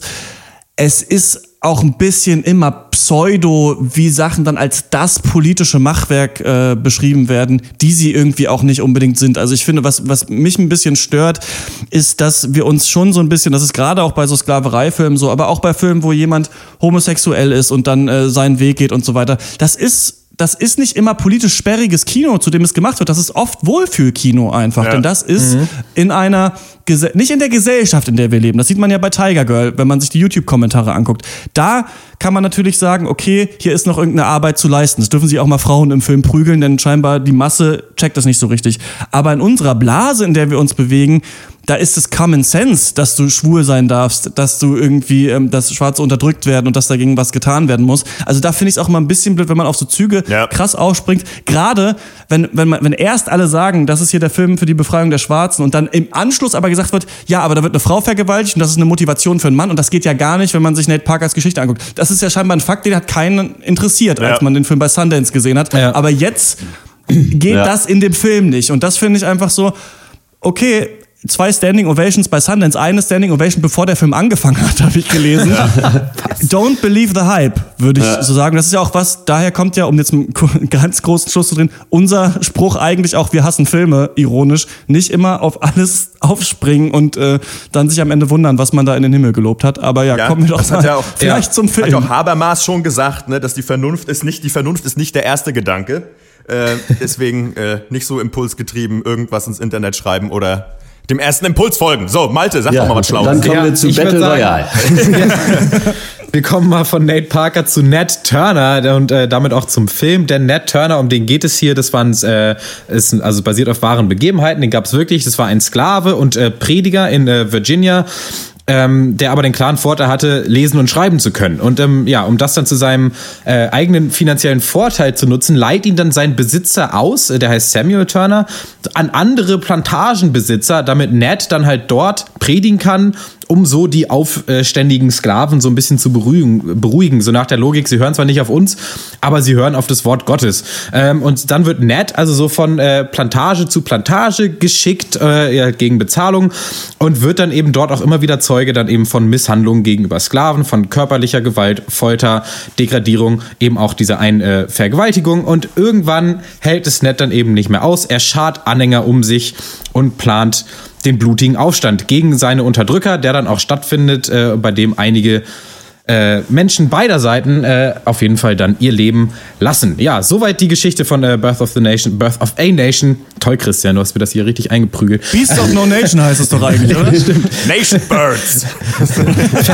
Fantastic Beasts and äh, Where to Birth. So, äh, wir, ja, was äh, haltet ihr von dem Film? Wie fandet ihr den denn jetzt im Endeffekt? Ja, also dafür, dass er groß angekündigt wurde als die Rettung des afroamerikanischen Kinos äh, und des deutschen Kinos noch nebenbei, äh, äh, ganz schön, ja, ganz schön mittelmäßig, muss ich auf jeden Fall mal sagen. Es hat irgendwie, also die Geschichte ist äh, ja gut, äh, man muss sagen, der Film hat den Bonus, dass diese Geschichte wirklich in Amerika auch und in Deutschland sowieso sehr unbekannt ist von diesem ersten äh, Sklavenaufstand quasi und es gibt äh, nach wie vor keine Ned Turner Gedenktage oder irgendwelche Statuen, die an ihn erinnern oder so. Insofern allein, dass diese Geschichte mal auf großem äh, auf großer Bühne erzählt wird, ist sicher löblich, aber nur weil man eine wichtige Geschichte zu erzählen hat, heißt es nicht, dass man sie visuell mega langweilig erzählen muss und das irgendwie Ja. auch schauspielerisch alles so. Es ist so einfach ja, ne, die Geschichte wird erzählt und da das ist der Film, finde ich. Also ich habe da so, so- so wenig künstlerisches äh, irgendwie gesehen, was ich mir noch gewünscht hätte und so wenig irgendwie auch Bildsprache vielleicht mal zusätzlich oder so. Das war alles so ja, wie gesagt, on the nose, also so ganz plakativ dann teilweise und so und das war irgendwie schade. Und was mich tatsächlich am allermeisten gestört hat, ist ich meine, okay, äh, hört mich erstmal aus, aber die Darstellung der Weißen. aber das klingt jetzt, Ja. klingt jetzt schlimm. Aber weil das alles so richtige Dullis halt waren. Nicht, dass es mich stört, dass da irgendwelche Südstaatler als die absoluten Dullis äh, äh, äh, dargestellt werden, aber das macht den Konflikt so langweilig, weil du halt, weil die Leute, die die unterdrücken, sind alles so ultra schmierige, widerliche Grabscher-Opas, äh, die am liebsten irgendwie Leute mit dem Stock vermöbeln und das ist doch langweilig. So, die hätten es auch, die hätten es auch verdient, äh, von einem Aufstand niedergemäht zu werden, wenn sie keine Sklaven halten würden. Ja. So viel interessanter hätte ich es gefunden, da halt einen Scheinwerfer darauf zu werfen, dass das halt normal war, dass auch ganz normale Familien, die nicht irgendwie total die äh, abgefuckten äh, Folterknechte sind, Ja. auch Sklaven hatten. So, und das fällt hier völlig unter den Tisch, weil alle weißen Leute, die halt die Schwarzen unterdrücken, so richtig Klischee-Ekelweiße sind. Aber du hast es doch in der Familie ähm, von den Turners, die eben dann auch. Ja, die ähm, eine Frau. Ich hätte es aber auch gesehen in dem, äh, wie sagt man denn, in dem Mann, dem weißen Mann, der nicht ganz so böse ist. Ja gut, der, aber der war ja dann besoffen, hatte ja dann auch sein wahres Gesicht Genau, gezeigt, aber das war fand auch ich, aber genauso das ein fand ich eigentlich ganz schlau gemacht, denn der ist ja schon am Anfang noch so als äh, äh, noch so ein bisschen Sympathieträger, sage ich mal, ganz vorsichtig, nicht falsch Ja. verstehen. Äh, äh, ähm, aber das finde ich eigentlich, fand ich, da, diese Rolle fand ich ganz schlau angelegt, ehrlich gesagt, so als Kontrast zu Seine war okay, aber alle anderen nicht. Folterknechten. Ich finde, ich habe da auch drüber nachgedacht, sind die Charaktere zu eindimensional? Ich finde, für mich hat mir das kann stören. Mich hat es in diesem Film aber überhaupt nicht gestört, denn der Film versucht ja auch einen Punkt zu machen. Denn der Film, das ist ja wütendes Kino. Der Film will ja ganz klar sagen, hier, das und das Unrecht ist geschehen. Und äh, das ist ja, es ist emotionales Kino. Da geht es nicht unbedingt darum, jetzt wahnsinnig differenziert irgendwelche Charaktere zu zeigen, sondern es geht darum, das ist passiert und darauf ne, Ursache und Wirkung Ja. und daraus hat sich dieser Aufstand entwickelt. Für mich ist da jetzt, war es jetzt mir persönlich hat es nicht gefehlt, da die Charaktere Okay. äh, aufgedröselt zu haben. Ich verstehe den Punkt, aber absolut. Und dennoch, und da kommen wir auch zu, äh, oder hast das du auch schon angerissen, ich finde auch künstlerisch ist in dem Film nicht so viel. Habe ich, da, da ist für mich nicht viel drin gewesen. Ich meine, ich glaube, die größte Kunst war wahrscheinlich für, wie heißt denn der, der Regisseur nochmal? Nate? Nee, Nate. Nate Parker. Nate Parker. Äh, die größte Kunst war wahrscheinlich, diesen Film zu finanzieren. Es hat ja irgendwie sieben, acht Jahre gedauert. Ähm, leider hat es dann nicht mehr für einen vernünftigen Kameramann gereicht oder die Zeit irgendwie, glaube ich, besser zu Schauspielern. Das finde ich schon stellenweise bisschen schwach. Die Schauspieler weniger, aber ich muss sagen, wirklich die Bildsprache ist so simpel und unint also künstlerisch, ästhetisch uninteressant. Das ist das, was mich eher stört und äh, weshalb das Ganze dann ähm, über die Länge dann einfach auch so sehr ins Mittelmaß rückt, unabhängig davon, dass es eine interessante Geschichte ist und auch eine, die man durchaus erzählen kann. Jo. Ähm, ja, Bildsprache fand ich bisweilen ganz schön, diese Baumwollfelder da, also ganz schön gruselig eigentlich eher, will ich sagen. Und ähm, auch später gab es so ein paar Shots da ähm, ge zusammengemischt mit einem äh, Song gesungen von Nina Simone, die haben mich da auch dann schon beeindruckt. Aber ihr habt schon recht, mir ging das, glaube ich, weil ich dachte, oh Gott, jetzt kommt der kontroverseste Film aller Zeiten und der spielt auch noch in den Südstaaten, also muss ich mir jetzt irgendwie ewiges Gebrabbel anhören, das ich nicht verstehe und am Ende eine krass politische Meinung dazu äh, entwickeln. Und dann dachte ich so, ach, der geht aber ganz gut rein eigentlich erstmal, Ja. der Film. Dann dachte ich so, okay, ich verstehe hier, was jeder sagt, ich verstehe alle Rollen. Ich finde die Charaktere, gerade natürlich, die in Sklaverei gehalten wurden, ganz sympathisch. Ich finde aber auch diese Beziehung, die er hat ähm, zu dem Großgrundbesitzer da, mit dem er ja zusammen aufgewachsen ist, ganz interessant. Und dann dachte ich irgendwann im Film so, okay, das ist aber weich gespült irgendwie, dass sie jetzt hier so ein gutes Verhältnis zueinander haben. Was soll das denn? Und dann erst darüber, dass er eben durch die Bildung dann ja auch da rauskommt und dann auf diese anderen Plantagen geht und da erst das Elend sieht, in dieser, finde ich, sehr, sehr guten Szene, wie dem einen da die Zähne Ja. rausgeschlagen werden, Ja. wo man wirklich dann so merkt, okay, das ist jetzt der Punkt, das ist, oder das ist der erste von diesen Breaking Points. Ja. an dem er wirklich versteht, was hier los ist und an dem er eben auch versteht, dass er es selber machen muss, dass niemand ihm helfen wird. Das wird er dann später gezeigt, dass ähm, dass es eben dann nicht diesen White Savior gibt, den es in allen möglichen anderen Filmen gibt. Ich muss äh, sagen, dass ich immer noch nicht 12 Years a Slave g- gesehen habe, weil ich da immer schon so denke, das soll so ein wie heißt, Deprivol für Kino. Ja. Wie man, wo man dann so schaut, ah, okay, es war ganz schlimm, aber am Ende doch ganz schön und Ach ja, ich bin so toll, weil ich, äh, Weil ich den Film würde natürlich nie habe. Sklaven halten Ja. in meinem Leben. Ich Weißt du, klage das Sachen, an, Das ist ja. natürlich, das genau, und das ist ja das auch, was du gesagt hast, so dass es kein Konfliktpotenzial gibt. Das ist ja das Ding. Also das meinte ich auch gerade mit diesem, mit diesen, mit diesen ähm, Dingen, die Common Sense sind. Es wäre natürlich interessanter gewesen, wenn die Sklavenhalter alle ultra sympathisch gewesen wären. So, Ja. das wäre, daran hätte man sich dann aufreiben müssen. Es wäre ein schwieriger Film gewesen. Ich finde es trotzdem in Ordnung, dass man einfach sagt, okay, man kann nichts anderes dagegen tun, außer zu kämpfen. Und das ist deswegen vielleicht ein bisschen so ein Spiegelbild zu Django Unchained, wo ich immer dachte, ah, hier haben sie so eine fiktive Geschichte sich ausgedacht. Wie wäre es denn mal, wenn einer so Actionfilm Western-mäßig aufbegehrt hätte und hier Ja. soll jetzt eine Geschichte verfilmt werden von jemandem, äh, der das, der das wirklich getan hat und der dann die Frage stellt, auch was für ein Christ willst du sein eben. Ne? Ja. Das ist ja auch für ein christliches Publikum, denke ich mal, gemacht.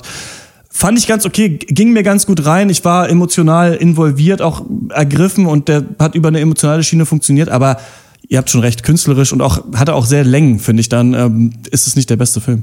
Ja, ähm, das sehe ich auch. Also erstmal, Nate Parker kann Schauspielern, mö- möchte, möchte ich nochmal anmerken. Ich Ja. finde, der macht das sehr gut hier in der Hauptrolle.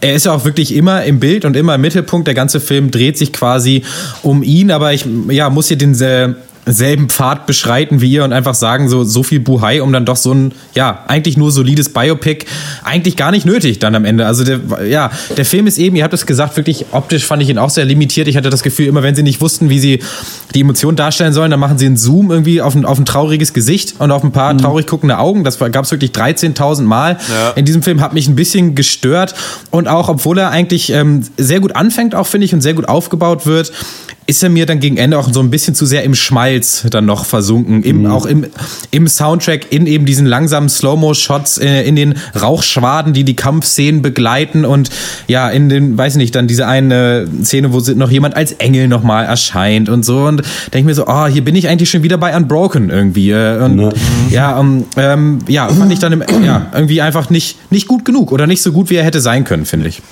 Ja, Wie, wie findet ihr, weil ich eine Kritik, die ich irgendwo noch gelesen habe, äh, hat sich auch ein bisschen daran gestört, dass äh, bei diesem Sklavenaufstand, also dem tatsächlichen, nicht in der, der im Film gezeigten Version, halt auch einfach quasi die gesamten Familien der äh, der Plantagenbesitzer und eben nicht nur die erwachsenen Männer da dann irgendwie abgeschlachtet wurden. Hat euch das hier gefehlt? Also äh, weiß ich nicht, weil mich hat es eigentlich als ich diese Kritik gelesen habe, habe ich mir schon so gedacht, ja gut, hm, okay, ja, ist dann vielleicht doch ein bisschen einseitig erzählt, hat mich aber nicht so gestört, weil es halt wirklich irgendwie, ich fand, der Film macht nicht unbedingt den Eindruck, als ob er dir das wirklich als die Wahrheit verkaufen will, Es ist wie ja es auch- wirklich geschah. Es ist ja Naja. auch so, mehr so ein bisschen die Frage, klar, weil es gibt dann Leute, die sagen, ja, aber sie haben ja gar nicht gezeigt, wie brutal die dann wirklich gewesen sind. Die haben auch die F- Frauen und Kinder abgeschlachtet. Es ist immer die Frage, ähm, haben wir hier einmal den den Revoluzer, dem wir sagen, wir äh,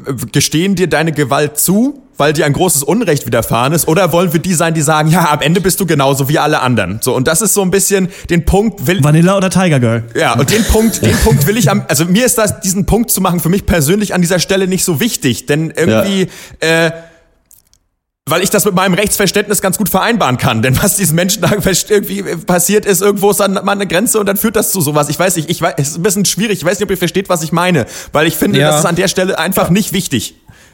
Ey, naja, ich finde, das ist schon eine, eine klare Manipulation von deinen Gefühlen, denn natürlich gegen seine Unterdrücker äh, aufzustehen und Rache zu nehmen an den Leuten, die wirklich dir das Unleid antun, ist natürlich ein sehr nobles Motiv oder was heißt nobel, auf jeden Fall extrem nachvollziehbar. Aber halt Frauen und Kinder zu töten halt nicht und deswegen und das rauszulassen ist halt, ja, also äh, ist für mich auf jeden Fall eine Manipulation auch deiner Gefühle, die du dann hast, weil so Ja, äh, ist klar. natürlich dann Ned Turner eben dann halt der unumstrittene Held dieses Films und äh, stirbt auch ein Held. Und äh, im echten Leben, ich meine, warum es keine Ned Turner Statue und Gedenktage gibt, ist nicht unbedingt, weil Schwarze immer noch unterdrückt werden. Äh, Ja, schon- äh, irgendwie schon auch inszeniert. ja. aber auch eben, weil die Person an sich eben auch umstritten ist. So, Ned Turner an sich eben, äh, eben genau wegen dieser Gewalttaten. Und aber andererseits äh, muss ich sagen, dass ähm, dass ich dem Film das vielleicht auch ein bisschen dann auch zugestehe, das zu tun. Denn ey, seien wir mal ehrlich, jede, das ist einfach auch, äh, der zweite Vorname des Biopics, oder? Einfach Beschönigung oder beziehungsweise das Umschiffen dieser problematischen Teilaspekte. Das ist, das hat nicht Nate, Nate Parker erfunden mit diesem Ja, Film, von jedem das, Biopic meinst du, ja. ja, ja, das macht halt jedes Biopic. So, das haben wir in, Ja. also in allen diesen Oscar-Filmen, die wir in den letzten zwei, äh, drei Jahren besprochen haben, ist das so, dass auf die unangenehmen Aspekte nicht eingegangen wird. Und das ist hier auch so. Und deswegen würde ich das halt jetzt nicht äh, Nate Parker vorwerfen, sondern einfach, das ist dem, für mich dem Genre geschuldet. Trotzdem ist es da. Ich finde aber auch da ist es natürlich auch Aufgabe des Zuschauers, über den Tellerrand zu gucken ne, und weiter zu denken ja, als ja. das, was dir gezeigt wird. Ne? Denn ich meine, äh, sorry, ich meine, jede Revolution hat immer an irgendeinem Punkt ihre eigenen Kinder gefressen und äh, sobald du die Hände schmutzig machst, wird Unrecht geschehen. Sobald du anfängst, Gewalt als Mittel einzusetzen, wird sozusagen äh, eine Grenze überschritten werden, es wird Unschuldige treffen und so weiter. Und ich finde, äh, die, aber das ist ja gerade auch das Problem generell des amerikanischen Kinos, dass man immer seine weißen Helden haben will. So, das ist ja, Ja. das ist ja diese, dieser Schwachsinn, Mhm. dieses Bild, was bis heute durchweg verkauft wird. So, du kannst ein Held sein, du kannst Gewalt einsetzen äh, zum Guten. Was wir sehen das in amerikanischer Außenpolitik, wo man immer noch denkt, du kannst äh, einen Krieg führen, du kannst eine rechtsetzende Macht sein. Äh, die aber sich nie die Hände schmutzig macht, obwohl sie es die ganze Zeit tut. Und das ist, finde ich, da muss man erstmal als Zuschauer auch gefragt. So. Also da, da weiter Ja. zu gucken. Klar, bin ich auch Ja, bei dir, dass nö, das Ki da der Film das auch- selber tun sollte. Ja. Da, ja, da gebe ich dir komplett recht, aber es wäre sehr schön. Ich hätte mich gefreut, wenn sich der Film das traut. Natürlich. Das ist, ja, genau. So, Christian, du, ins Ich Studio. fand auch ganz interessant, das äh, geht auch so eine, in so eine ähnliche Richtung. Es wird ja dann am Ende immerhin äh, gesagt, dass äh, danach, nach, dieser, nach diesem Aufstand, Hunderte oder Tausende von Schwarzen dann umgebracht wurden von ihren ähm, Sklavenhaltern. Also dass dann quasi als Reaktion darauf, dass jemand aufbegehrt hatte, dass das, das Ja. Land in Aufruhr versetzt hat und deswegen sehr viele Sklaven sterben mussten. Was ja auch ein negatives Licht darauf Ja. wirkt, auf, wirft auf das Aufbegehren, dass er quasi er hatte etwas Gutes im Sinn, hat etwas Schlechtes erzeugt, hat aber jetzt vielleicht viele hundert Jahre später was Positives damit wiederum bewirkt, Ja. weil er jetzt als diese erste Person oder weil es vielleicht der Punkt des Anstoßes ursprünglich war. Und das fand ich irgendwie so ein bisschen sinnbildlich dann wieder für Nate Parker, der sich denkt, ich mache jetzt endlich den Film, der zeigt, wie das damals ausgesehen hat Ja. und der nicht irgendwie den White Savior Komplex hat oder sonst was. Und der ja vielleicht, vielleicht hätte dieser Film ja auch noch mehr auslösen können. Man hat ihn aber auch wieder klein gemacht wegen einer Personalie. Also ich finde das auch irgendwie, also da, Ja. da muss ich so ein bisschen einfach drüber nachdenken. Das finde ich einfach interessant. Ne? Und da ja. schließen wir jetzt eine, eine lange Diskussion ab darüber, wie politisch kann ein Film sein. Fand ich super interessant, das Gespräch. Ähm, interessanter tatsächlich dann als der eigentliche Film. Ähm, von mir kriegt The Birth of a Nation ähm, 6,5 von 10 Punkten. Ich fand den eigentlich ganz gut. Also mich hat er nicht so viel gestört. Ähm, aber ja, auch nicht jetzt das Besondere, weil dafür hätte er einfach vielschichtiger sein müssen. Ist sehr viel an der Oberfläche einfach geblieben hier. Ja, wenn man äh, das Ganze drumherum, das ganze Beiwerk und die ganze Diskussion, die wir hatten, ausblendet und wirklich nur diesen Film bewertet, dann ja, komme auch ich äh, zu 6 von 10, solide, nicht mehr, nicht weniger. Ja, äh, von mir gibt's äh, ja auch sechs von zehn. Ähm, kann man sich schon gut angucken und ist ja auch nicht uninteressant. Und äh, ja trotzdem vielleicht noch mal was dazu lesen. Äh, das schadet sicherlich nicht. Ich finde es äh, das haben wir jetzt gar nicht gehabt. Noch mal ganz kurz. Ich finde es trotzdem auch interessant die Bedeutung von Religion in dem Film. Christian du hattest in Ja. der Vorbesprechung kurz angerissen. Finde ich schon auch interessant. Die Religion funktioniert ja hier einmal als Mittel der Unterdrückung äh, der Weißen gegen die Schwarzen. Und äh, äh, und für die Unterdrückten ist es ja auch eine Art Refugium ne? Und das ist ja das ist eigentlich ein interessanter Konflikt. Und ich glaube das ist ja auch in der äh, in der ähm, ich behaupte das jetzt mal so ein bisschen afroamerikanischen Kultur ähnlich wie ähm, im Judentum, dass sich ja schon, glaube ich, auch heute noch die Frage stellt, warum haben wir eigentlich nie aufbegehrt? Warum haben wir uns nicht gewehrt? Das ist ja, äh, da, das ist eine große Frage, die sich gestellt wird und ähm, das ist hier eigentlich auch drin, aber leider transportiert der Film das eigentlich nicht so richtig, glaube ich. Ja. Ja. Ja. Äh, ich weiß nicht, ob ich den unbedingt empfehlen würde. Ich würde die Story von Ned Turner empfehlen, halt sich einfach irgendwie, es gibt ja dieses eine Buch, äh, was irgendwann mal geschrieben wurde über seine Biografie. Da ist man vielleicht besser mit bedient, wenn man sich das einfach durchliest. Ich meine, das sage Ja. ich jetzt, ich habe es nicht gelesen, aber Das so funktioniert nämlich die Filme. Im Horst Distel Verlag erschienen. genau. Das kommt äh, nächste Woche raus. Ich schreib's noch bis dahin. So wie ich mir denke, dass das damals passiert ist. nö, ist schon ein interessantes Projekt auf jeden Fall. Ich gebe mal, ja, auch sechs von zehn Punkten. Was soll's? Komm. Die Sonne stand tief, als Horst Lukas Distel die Schwarzen befreite. The Beasts of All Nation ist äh, seit dieser Woche in den deutschen Kinos. wenn ihr den Film gesehen habt oder wenn ihr was zur Debatte zu sagen habt, kann man äh, Kunst und Künstler trennen. Dann äh, schreibt uns äh, an podcast.drpeng.de und wir kommen zu Battle Royale.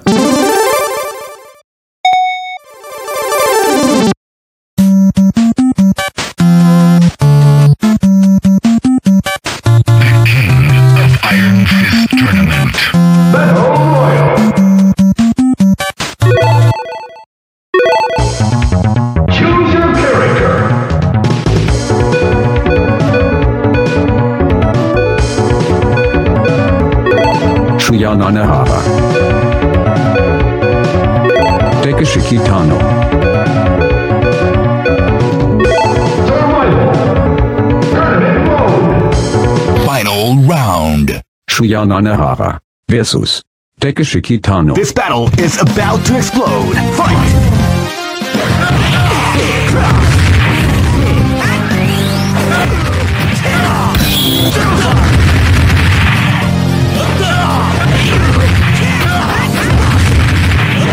Yo Takeshi Kitano. wins.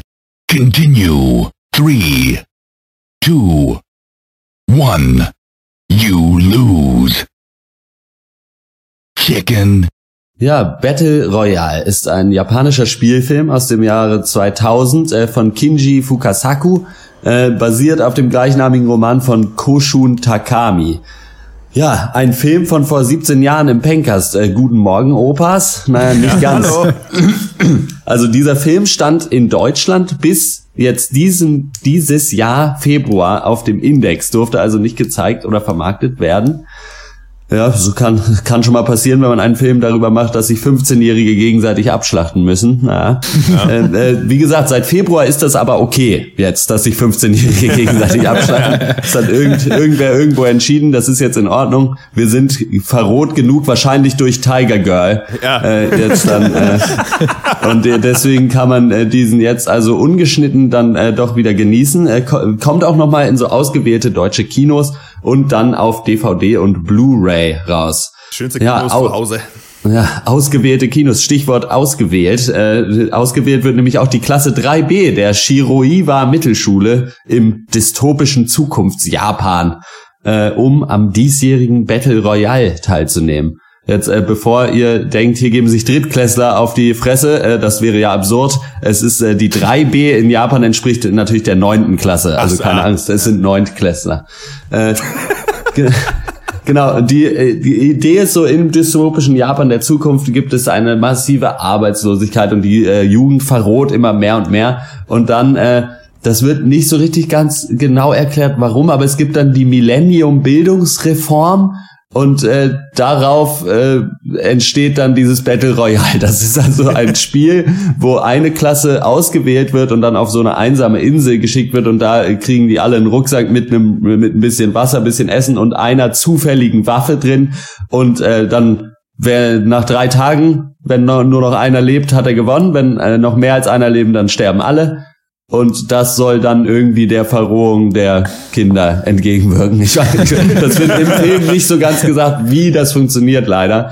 Genau. Wir sind also in dieser Klasse 3b mit äh, zu unter anderem Shuya Nanahara und Noriko Noriko und äh, ein paar anderen Leuten, die äh, denken, sie fahren auf in ein ja, Schullandheim oder so. Tatsächlich fahren sie aber zum Battle Royale und treffen da ihren alten Lehrer Kitano wieder. Äh, gespielt von äh, Takeshi Kitano, kennt ihr als Fürst Takeshi aus Takeshis Castle.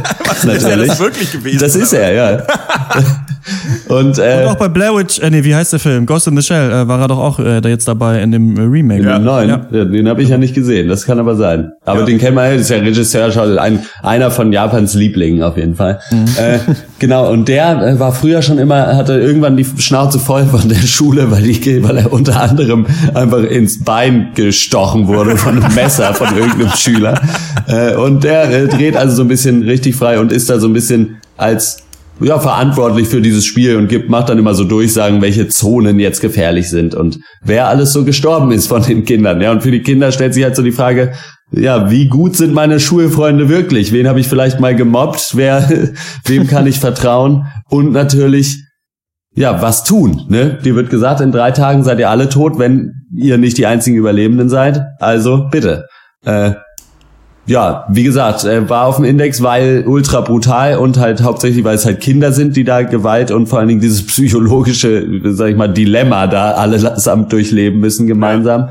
Äh, und ja, hat so ein bisschen den Grundstein gelegt für Tribute von Panem-Style-Filme, äh, wo einfach irgendwie alle Leute, die sich eigentlich mögen oder zumindest nichts gegeneinander haben, dann gegeneinander antreten müssen auf brutale Art und Weise. Ja, das jetzt habe ich aber ganz schön viel geredet. Ohne Battle- Scheiß. Kommt noch eine Frage oder machen wir hier Schluss? Ich gebe sieben Punkte. Wie fandet ihr den Film? Ja. Ja, mein persönliches Battle war es erstmal 43 japanische Teenager auseinanderzuhalten. Also Manometer, ey. ähm, der Film war, auch dem ging so ein gewisser Ruf voraus, einfach nur so, hui, der war auf dem Index, dann ist er bestimmt ganz schön krass. Fand ich gar nicht so krass. Jetzt, ich habe den jetzt geguckt, die Gewalt hat mich äh, gar nicht so sehr geschockt. Ist auch relativ zurückhaltend. Also es ist nicht so, dass da jetzt Leute zersplattern und irgendwie das Blut irgendwie eimerweise fließt. So ist es gar nicht. Also die Gewalt hat mich nicht so richtig äh, jetzt äh, berührt und auch der Subtext, den habe ich nicht so ganz gefunden oder verstanden. Äh, für mich ist der Film dann auch sehr abgerutscht in so, ja, so Teenager-Klischees irgendwie. Dann stirbt einer und dann sagt er, oh, aber ich habe dich doch geliebt und dann äh, stirbt der Nächste und sagt, oh, ich wollte schon immer cool sein und dann stirbt der Nächste und sagt, oh, ich wurde von euch früher gemobbt und du, das war so, weißt du, so, oh Mann. ja, aber ihr wisst doch, was ich meine. Halt in den, in den, Dram in den dramatisch aufgeladenen Szenen, nämlich den Sterbeszenen, äh, und jeder, der stirbt oder so ziemlich jeder, kriegt ja nochmal sein letztes Wort, wird gar nicht auf das Battle Royale eingegangen. Niemand setzt sich damit so intellektuell mal richtig auseinander, außer, ja, also, vielleicht ein bisschen, aber zumindest nicht so tiefgründig, wie ich das gehabt hätte, sondern es geht dann wirklich nur um so, ja, so persönlichen Beziehungsquatsch. Und äh, deswegen war ich dann auch irgendwann, war mein Interesse dann raus. Äh, Der Film geht zwei Stunden, hat sich angefühlt wie drei, fand ich. Und so nach der Hälfte dachte ich mir, oh, was, immer noch 25 to go, Alter, macht mal hin. So. Ja. ja, ich finde, ich, ich wundert, dass, dass es so einen Aufschrei um diesen Film gab, ehrlich gesagt. Ich meine, dass den jetzt nicht unbedingt ein Zehnjähriger gucken muss, dann können wir uns da gerne drauf einigen. 13-Jährige Ja. ist aber wiederum okay. Also für Neunklässler, wie gesagt, ist es in Ordnung. Die können sich damit ja wahrscheinlich am besten identifizieren, wen man so umbringen möchte. Wer ist auf der schwarzen Liste vielleicht. Ähm, aber äh, gut, äh, lassen wir das. Ähm, es gibt ja den Herr der Fliegen schon. So, das gab's doch alles schon zu lesen. Wir packen Kinder auf eine Insel und die irgendwann rasten die halt richtig aus. Der Unterschied beim, bei Battle Royale ist, dass man hier von Anfang an einfach mal so ein bisschen aufs Gaspedal gedrückt hat. Man hat gesagt, nö, ihr müsst euch umbringen. Das heißt, ihr dürft, ihr müsst da nicht erst drauf kommen, um zu überleben, sondern äh, wir ziehen hier die Stellschrauben mal gleich ein bisschen enger. Ihr kriegt ein Halsband um und mit dem können wir euch auch per Fernzündung jederzeit umbringen. Ein Riesenspaß für alle. ähm, ich finde, dass du recht hast, Malte, dass der Film sich dann, wenn es um diese ähm, zwischenmenschlichen Beziehungen gibt, der sich schon auf so Teenie-Film-Niveau begibt. Ähm, dennoch, und ich finde es aber, was du gesagt hast, nicht so wichtig, dass der Film mehr erklärt, äh, sozusagen, warum wird das überhaupt gemacht? Was ist der Millennium? Irgendwas Act? Finde ich nicht so relevant, weil ich glaube, ähm, weil für mich hat es gereicht, dass man gesagt hat, okay, wir packen die Leute einfach in diese Situation und lassen sie mal ein bisschen spielen und ähm, äh, schreiben, stellen uns mal vor, was die vielleicht machen würden. So, und ähm, ich fand das eigentlich ganz, naja, ich fand das nicht mega schlau, aber ich fand es doch recht gelungen, ehrlich gesagt. Ja, Ich finde neben diesen Längen, die du angesprochen hast, äh, Malte, oder dass man irgendwann, ich bin, ja- wir haben ja zusammengeguckt, ich bin ja tatsächlich so kurz, ganz kurz vor Ende so weggenickt, da hast du mich noch Ja. aufgeweckt. Also, also, ich schon kann was nicht auch mit dem Messer über dir gesessen wahrscheinlich. Aber ich finde an sich ist das doch, also von der Idee her, vom Aufbau, vom Anfang und von Passieren, ist das doch richtig geil und auf jeden Fall auch klar, warum das ein Kultfilm ist. Also ich finde einmal ist diese Idee mega. Da kann man sich doch sofort reindenken, gerade wenn man jünger ist. Also so, wie, wenn ich in meiner Klasse da wäre, wen finde ich cool, wen finde ich scheiße irgendwie. Man denkt sich auch, manchmal mache ich das, wenn ich in so einem Zugabteil bin in der S-Bahn, denke ich mir so, dann hole ich das Katana raus. Nee, aber dann denke ich mir so, äh, frage mich so, wenn wir jetzt alle in der Zombie-Apokalypse zusammen wären, so wer müsste zuerst sterben, wer würde überleben und sowas. gegessen, ja. Und ich finde, als Gedankenspiel ist das geil. Ich finde, vom Aufbau ist es richtig cool. Also gerade diese Szene, wenn sie da in diese, auf dieser Insel schon sind, in diesem Klassenzimmer, und so viele Schauspieler erstmal auf einem Ort, sieht man einfach heutzutage nicht mehr so oft im Film, die dann alle ans Fenster rennen, dann alle zurückweichen und so. Das hat so was Theaterhaftes, finde ich. Und dann werden die Regeln ja erklärt von dieser super überdrehten, so typisch hardcore. japanischen Frau in diesem Fernsehen, äh, Fernseh, Fernseher drinne. Ja. Und das ist ja so ein bisschen das Gegenstück zu diesen ähm, Menschen mit den Turmfrisuren und dem Make-up in äh, Tribute von Panem, da die da, da, da in dieser Hauptstadt da wohnen irgendwie. Und ich finde, das macht den Film gleichzeitig noch so ultra zynisch einfach. Da Ja. kriegt noch eine direkt ein Messer in den Kopf und dann sind Mhm. da hinten so Anime-mäßig, was ich halt auch liebe, die beiden Austauschschüler, einer Ja, mit so einem Bandana, waren einer mit geil. dieser Strubbelfrisur.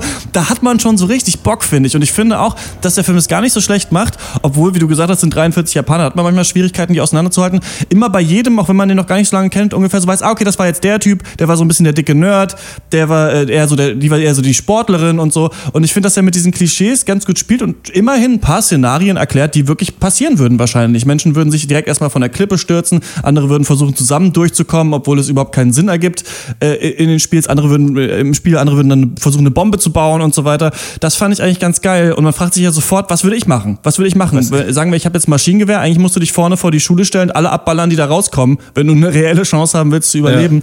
Und ich finde, das trägt den Film schon so ein bisschen, aber zwischendurch, da gibt's immer diese Rückblende auf dieses scheiß Basketballspiel. Ich irgendwann dachte, Alter, was war denn da? Wann dankt er denn jetzt mal? Also, ich weiß, überhaupt nicht Da, geplant. Also, da hat die 3B zwiespältig. gegen die 3A im Basketball gewonnen. Ja, also das fand ich so ein bisschen, verliert viel von seinem Potenzial, sieht zwischendurch aber, finde ich, echt geil aus, hat ein paar coole Szenen. Also ich finde das schon eigentlich irgendwie ganz schön geil. Mir ist ja, ich muss auch sagen, ich, ich habe den ja schon mal gesehen und zwar mit dir, Ja, Christian. Wir haben den mal zusammen Wir? geguckt vor ungefähr 1000 Jahren. Äh, und, War ja äh, illegal, ne? War ja Illegal, ja, das ist richtig. Äh, Naja, Ist im Film verjährt ist doch nicht, dass man es nicht bekommen Was? kann, ne? Ver, äh, ge- wie heißt denn das? Wenn es beschlagnahmt ist, glaube ich, dann kannst du es nicht gucken. Aber Ja. wir haben natürlich, wir haben jetzt natürlich in den Laden gegangen, haben es unter der Ladentheke als 18-Jährige gekauft, war alles völlig legal. Ja. Ähm, genau, und ich muss sagen, der ist mir richtig gut reingegangen dieses Mal. Und zwar, weil ich nicht auch, also mich nicht daran erinnern konnte, dass der so zynisch ist. Also, dass manche Szenen auch wirklich dann, glaube ich, auch wirklich witzig sein sollen. Also, Ja. ich weiß nicht, dieses eine Bild in dieser Erinnerung oder dieser Traum von äh, Noriko, wo sie mit dem Lehrer da so ein Eis isst. Und dieser Shot, das ist, glaube ich, mein Lieblingsshot der Filmgeschichte, wie die da irgendwie an diesem Fluss in diesem verlassenen Wasteland sitzen. Ja. Der Lehrer mit dieser Schülerin und beide so ein, was ist so ein Capri-Eis essen. das sieht irgendwie so dulli scheiß aus. Aber ist irgendwie auch herrlich. Das und soll, dann irgendwie, ja. Und dann ist halt schon auch, glaube ich, ein ziemlich politischer Film dann doch, Ja. zumindest äh, gemeint gewesen. Also man hat ja ganz viel so an, an hier äh, Clockwork Orange erinnernde äh, so Shots von äh, so Militärs mit halt so klassischer, schöner Musik drüber und so. Und halt so ein bisschen, Malte, du sagst, das ist dir zu viel Teenie-Klischee. Ich finde, und es wird sich zu wenig über das dieses äh, Dilemma unterhalten. Ich finde das eigentlich eher stimmig, weil das sind halt einfach Neuntklässler, die logischerweise überhaupt nicht mit dieser Situation irgendwie klarkommen. Und ich glaube schon, dass das Absicht ist. Also es wäre untypisch für einen 14-Jährigen, sich dann hinzusetzen und zu sagen, naja gut, okay, das ist jetzt hier, in was für einem Politikum befinden wir uns gerade. So, ich muss dieses Spiel in den Kontext meiner Jugend setzen. Weiß ich nicht. So, das würde halt nicht passieren. Insofern äh, Ja. finde ich das eigentlich ganz cool. Und ja, er hat seine Längen und ja, teilweise passiert halt wirklich auch der dümmste Scheiß. So, aber irgendwie passiert es mit so einer mit so einer Freude und der ist halt auch schon so richtig bitter teilweise, finde ich. Ja. Also für mich hat der sehr viel Spaß gemacht, muss ich sagen.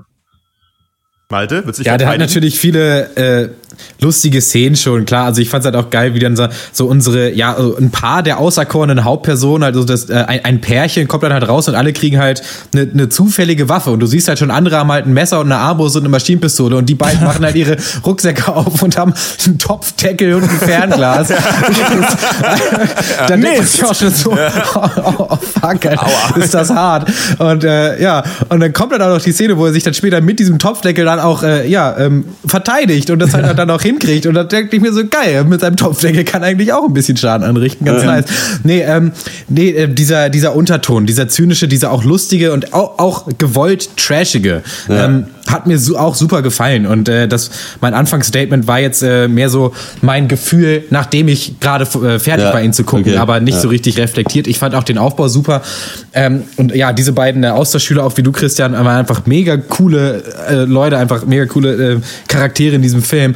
Ähm, trotzdem finde ich, dass man, also da hätte man auch mit 25 Kindern mal starten können. Das ist dann bei der Ja. Meinung bleibe ich aber trotzdem. Das ist wirklich. Vielleicht ist es noch ein Statement auf die Klassengröße in Japan. Das unterschreiben, man weiß Ja, es nicht. Viel zu groß, kann man nicht zuhören, zu laut auch. Ist aber, äh, ich weiß nicht, wie es bei euch ist, ist vielleicht trotzdem so eine Art Subtext oder einfach klar und einfach von diesem Konkurrenzdruck in der Schule. Ich wollte Also, gerade sagen, das- also ich glaube, ne? aber, aber äh, Schule, aber ich glaube auch generell, äh, was ja, ähm, geht's da glaube ich auch um so ein äh, natürlich absolut übertri also absolut übertriebenes, zynisches Abbild der japanischen Leistungsgesellschaft Ja. auch, die glaube ich, die ähm, Alltag, das weiß, also ich weiß es, ich habe ja einen japanischen Mitbewohner, der aus dem Grund auch aus Japan abgehauen ist, weil er keinen Bock mehr auf diese Scheiße hatte, ähm, schon wirklich nochmal anders, also das ist nochmal Kapitalismus anders gelebt als hier. Also wirklich ähm, mit so einer krassen Friss- oder stirb Sozialdarwinismus-Attitüde gelebt. Und ähm, dieser Film bildet das einfach nur völlig übertrieben nochmal ab. Und ich finde das eigentlich ganz gelungen und er macht das auch mit ein bisschen mit, mit genug Witz irgendwie. Und ähm, ja, ich hatte da auch eine ganz gute Zeit. Und ich, was ich übrigens ironisch finde, ist, wir hatten wir hatten es vorhin bei Tiger Girl den wutenden Kommentaren von irgendwelchen Oppas, die sich über die verrohte Jugend aufregen.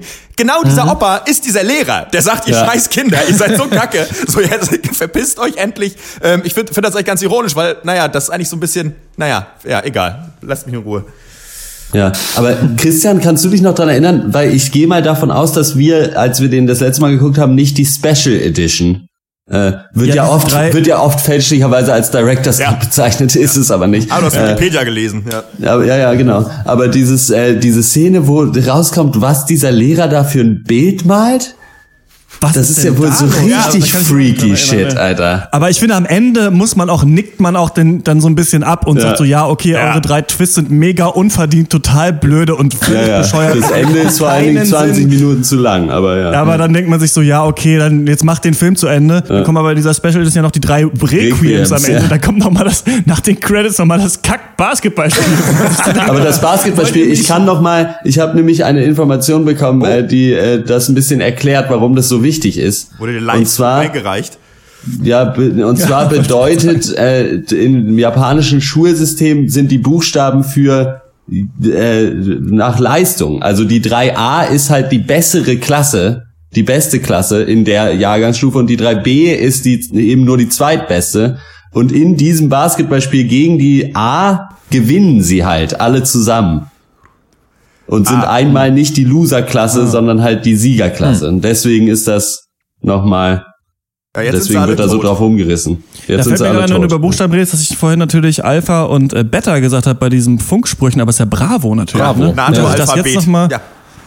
dass ich das jetzt nochmal äh, gesagt habe. Ja, Battle Royale, Klassiker, geben wir keine Punkte, würde ich sagen. Ich finde aber, kann man sich auf jeden Fall mal reingeben mit ein paar Ja, Leuten. auf Wird dann ein bisschen Fall. blöder, aber der Anfang ist äh, echt geil. Die Idee ist ganz cool. Ähm, ja, ganz witzig, dass er nicht mehr auf dem Index jetzt ist. ist äh, Und kann, man kann sich okay. danach auch so gut mit Leuten darüber unterhalten, was ist denn wirklich die beste Waffe? Ja. Weil ich sag ja, genau, immer noch das gemacht? Tracking-Device. Können wir eigentlich mal auf Unangefochten. drüber machen vielleicht? Ja. Beste Stimmt Waffe, Battle können wir Royale. Wer will auf YouTube drüber machen. Finde ich eigentlich auch ganz gut, ja. Gut. Alles klar, Battle Royale könnt ihr ab jetzt in den Kinos gucken oder ähm, bald dann, glaube ich, wieder auf Blu-ray kaufen. Zwischendurch ist immer mal eine DVD rausgekommen, die dann doch wieder beschlagnahmt wurde. Keine Ahnung, so. Manche Leute finden auch Wege, Sachen im Internet sich anzugucken, habe ich gehört. Äh, wenn ihr eine Meinung dazu habt, äh, podcast.drpeng.de ist die Adresse und wir kommen äh, zur Abschlussrunde. Dankeschön, Dankeschön. Das war's mit dem Pancast. Filme, Filme, den ganzen Tag nur Filme. Ihr habt wohl kein richtiges Leben. Hey, du kleine Frechdachs. Na und ob? Wir haben viel über Movies getalkt. Doch wir wissen noch nicht, was uns so passiert ist, seit dass wir in der Abschlussrunde drüber reden. Eingeleitet von Country Christian, vielen Dank. Und auch äh, einer, der Country macht, ist Father John Misty. Der hat sein aktuelles Album raus, äh, Pure Comedy. War mal bei den Fleet Foxes Drummer oder sowas, bin da nicht so richtig drin. Ich finde nur, dass dieser Song Total Entertainment Forever richtig geil ist. Ich hatte den zum ersten Mal gehört äh, in dieser Neo Magazin Royal Ausgabe, die auf YouTube ist. Aber das ist echt ein smarter, kurzer Popsong, der sagt, dass wenn irgendwann die Historiker einer zukünftigen äh, Zivilisation uns finden, dann werden wir alle mit der Oculus Rift irgendwie und so einem Grinsen auf der Fresse in unseren Sesseln vorgefunden werden, wie wir irgendwie versucht haben, so eine virtuelle Version von Taylor Swift zu bumsen. Finde ich ganz gute Idee für einen Popsong auf jeden Fall. Vielleicht auch für einen Nachmittag in der Virtual Reality. Ja, von mir ein, ein ganz kleiner äh, Filmtipp meinerseits. Ich habe einen meiner persönlichen 10 von 10 Punkte Filme äh, nochmal nachgeholt und zwar The Prestige von äh, Christopher Nolan, Oh mein ja. Lieblings-Nolan-Film auch, äh, mit Abstand. Und das ist einfach so dieser Film, der, wo wir, äh, Christian, du hast ja irgendwie mal angedeutet, dass wir alle sehr viel Wert auf Story legen. Oder bei mir ist es auf jeden Fall so. Und das ist, deswegen ist dieser Film so genial für mich, weil er einfach diese Wahnsinnsgeschichte zur Perfektion halt erzählt. Ähm, weil da auch, äh, der Film hat eine also eine ellenlange Liste an Twists, die, die er sich aber alle verdient, weil sie alle aufgebaut werden Ja. innerhalb des Films. Und äh, das ist für mich auch ein Meisterwerk des Foreshadowings, dieser Film. Irgendwie, wenn man da, gerade wenn man ihn mehrmals guckt, dann merkt man das auch erst, wie sehr das alles schon von der ersten Minute an auf das Ende hin, äh, da, da, darauf hingearbeitet wird. Ist wirklich wunderbar. Äh, das, das einzige Manko vielleicht Hugh Jackman, der, ist- der ein bisschen overacted, ist mir jetzt aufgefallen. Macht aber nichts. Ist ein wunderbarer Film, The Prestige. ähm, ist das nicht auch der Film, wo 2006. David Bowie Nikola Tesla spielt? Ja, oder so? Korrekt, ja. das, Das ist, ist äh, so ein ein und derselbe. Film, ey, ohne Scheiß. Ich finde noch, ich habe irgendwann mal im Flugzeug gesehen äh, damals und war völlig umgehauen davon. Also ich glaube, was Wes Anderson so mit diesem Detail bei den Bildern ist, das ist Nolan einfach bei der Story. Der ist ein Freak, glaube ich. Ja. Also wie lange schreibt man denn an sowas, dass es dann so perfekt alles endet? Äh, ja, ganz großer Film auch. Irgendwann machen wir mal einen Klassiker-Cast und sprechen da mal ausführlicher drüber. Jo, ähm, wir hatten es bei Birth of the Nation. Ich habe diese Woche Battlefield 1 gespielt und habe als ein Mitglied der Harlem Hellfighters gekämpft. Das war äh, ein äh, ausschließlich äh, äh, äh, Regiment, was äh, aus Afroamerikanern bestand. Auch interessant historisch zu wissen, dass äh, äh, Afroamerikaner durften anfangs nicht in den Kriegsdienst in den amerikanischen Streitkräften im Ersten Weltkrieg eintreten. Die mussten dann entweder für Kanada oder Frankreich kämpfen, wenn sie eintreten wollten. Und ähm, ja, nee, das war, ich, das war überhaupt nicht mein Highlight. Mein Highlight ist Apfelkompott, habe ich wieder für mich entdeckt. Gibt's jetzt bei Rewe, herrlich, astrein, kann man nicht sagen. Ja, das war's. So. Ja. Ich trinke gerade Apfelschorle. Weiß nicht, vielleicht Mit Stücken? ist doch auch interessant. Mit, mit Fruchtfleisch, so einen halben Mit Apfel. Fruchtfleisch, ja. Knallt damit so ein Apfel ins Gesicht beim Trinken. ja. ist Ganz unangenehm. Das war's äh, für diese Woche. Vielleicht habt ihr den Cast ja gehört am Ostersonntag. Der ist ja eigentlich jetzt gerade zum Erscheinen. Ähm, Dann wünschen wir euch natürlich noch äh, nachträglich, oder nee, ist ja morgen Dann ist ja dann frohe auch noch frei. Ostern Ähm, frohe Ostern von uns. Wir hören uns wieder im 148. Pencast. In der Zwischenzeit findet ihr uns auf Facebook, facebook.com slash der Pencast, auf Twitter at der Pencast. Unsere E-Mail-Adresse ist podcast at drpeng.de. Also wenn ihr Kontakt mit uns aufnehmen wollt, Meinung schreiben wollt zu den Filmen oder sonst was, alles gerne dahin. Wir lesen das dann ja auch, wie ihr wisst, im Cast vor. Und wenn ihr uns äh, finanziell unterstützen wollt, könnt ihr das auf patreon.com slash der Pencast. Das war's von uns. Bis zum nächsten Mal. Ciao. Tschüss, frohe Ostern. 2006, Chuck One ab jetzt reagiert. Horch die Schiebkrise, denn in ihrer Stadt mein Tape rotiert. Nord-Berlin betritt den Kosmos unbegreifbar. Unser Leben spielt sich ab zwischen Zugdepot und Kneipe. Ich bin hungrig und verteile Platz, aber ich an Dullis. Der Ohrboys vom Nordkreuz, wo man geile Mundis. Ich bin Nummer eins, der Rest war gestern. So viel sollte klar sein. Du wirst gerne in aller Munde wie mein Schwanz auf aller Gagel. Ich will um die Welt reisen und Weiber sind Prof. Doch erstmal auf den grünen Zweig kommen wie Weihnachtsbaumschmuck. Treff mich freitags im Club mit Jackie und der Bande. Mein Leben verläuft von Panko nach Wedding, die die Banke. Du findest Deutschland behindert. Willkommen im Club der Donne im Hut. Bleib unantastbar für hippe im Gothic-Look. MC Shark One, ich einfache den Weltenbrat. Rapper sind so schwul, sie tasten ihre Würde selber an. Oh. oh. Shark One,